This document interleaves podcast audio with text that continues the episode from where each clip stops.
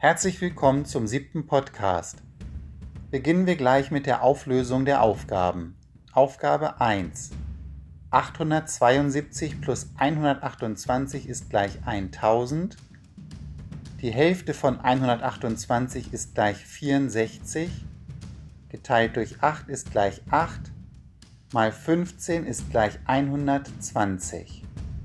Aufgabe 2. 20.000 geteilt durch 100 ist gleich 200. Minus 137 ist gleich 63. Geteilt durch 9 ist gleich 7. Mal 7 ist gleich 49. Plus 151 ist gleich 200. Aufgabe 3. 121 geteilt durch 11 ist gleich 11. Mal 7 ist gleich 77 diese Zahl verdoppelt ist gleich 154 minus 130 ist gleich 24 geteilt durch 6 ist gleich 4.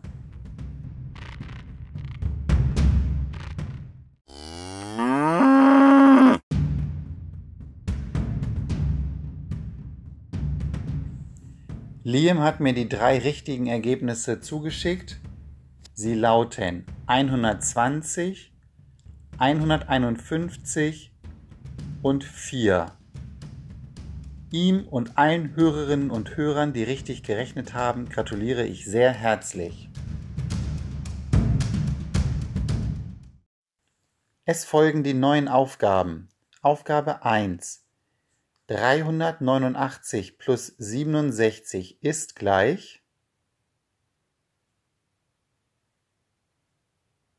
mal 2 ist gleich, bilde von dem Ergebnis die Quersumme ist gleich, mal 100 ist gleich, schreibe das Ergebnis wie immer in dein Heft oder auf ein Blatt Papier.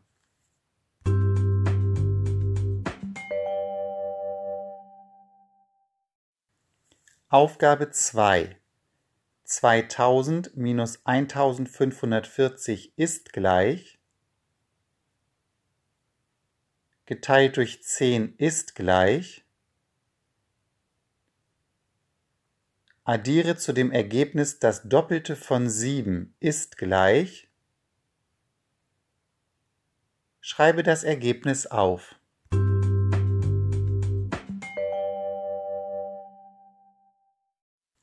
Aufgabe 3 7800 minus 5530 ist gleich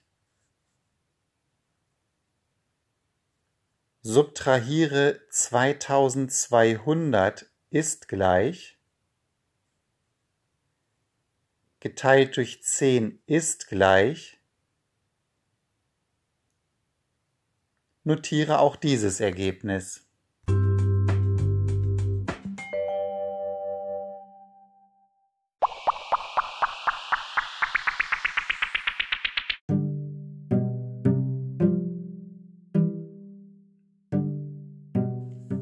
Heute ist mal wieder eine Geschichte an der Reihe. Sie heißt Die Geschichte vom Gelb und Gelb und geschrieben hat sie Ursula Wölfel. Eine Frau fand die Farbe Gelb so schön, dass in ihrer Wohnung alle Möbel gelb sein mussten. Ihr Mann und ihre Kinder durften nur gelbe Kleider tragen und zum Mittagessen gab es fast jeden Tag Rühreier oder gelbe Rüben, Kürbiskompott oder Gelbwurst. Jahrelang sparte die Frau, bis sie mit ihrer Familie eine Reise in die Wüste machen konnte. Ach, wie herrlich gelb ist hier alles, rief sie. Ja, sagten der Mann und die Kinder, hier ist es fast noch gelber als zu Hause. Aber wo bist du eigentlich? Hier bin ich, sagte die Frau, und wo seid ihr? Denn bei all dem Gelb und Gelb sah keiner den anderen. Die Kinder fanden das gut, sie konnten im Gelben Versteck spielen. Dabei ging aber der ältere Junge für eine halbe Stunde im Gelb verloren und ein Dromedar wäre beinahe über das Mädchen gestolpert. So etwas sollte nicht wieder vorkommen. Deshalb gingen sie nur noch im Gänsemarsch dicht hintereinander her.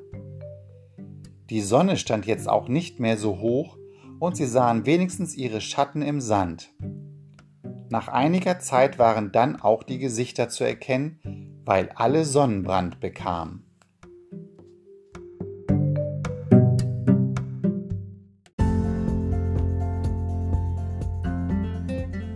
Das war's für heute.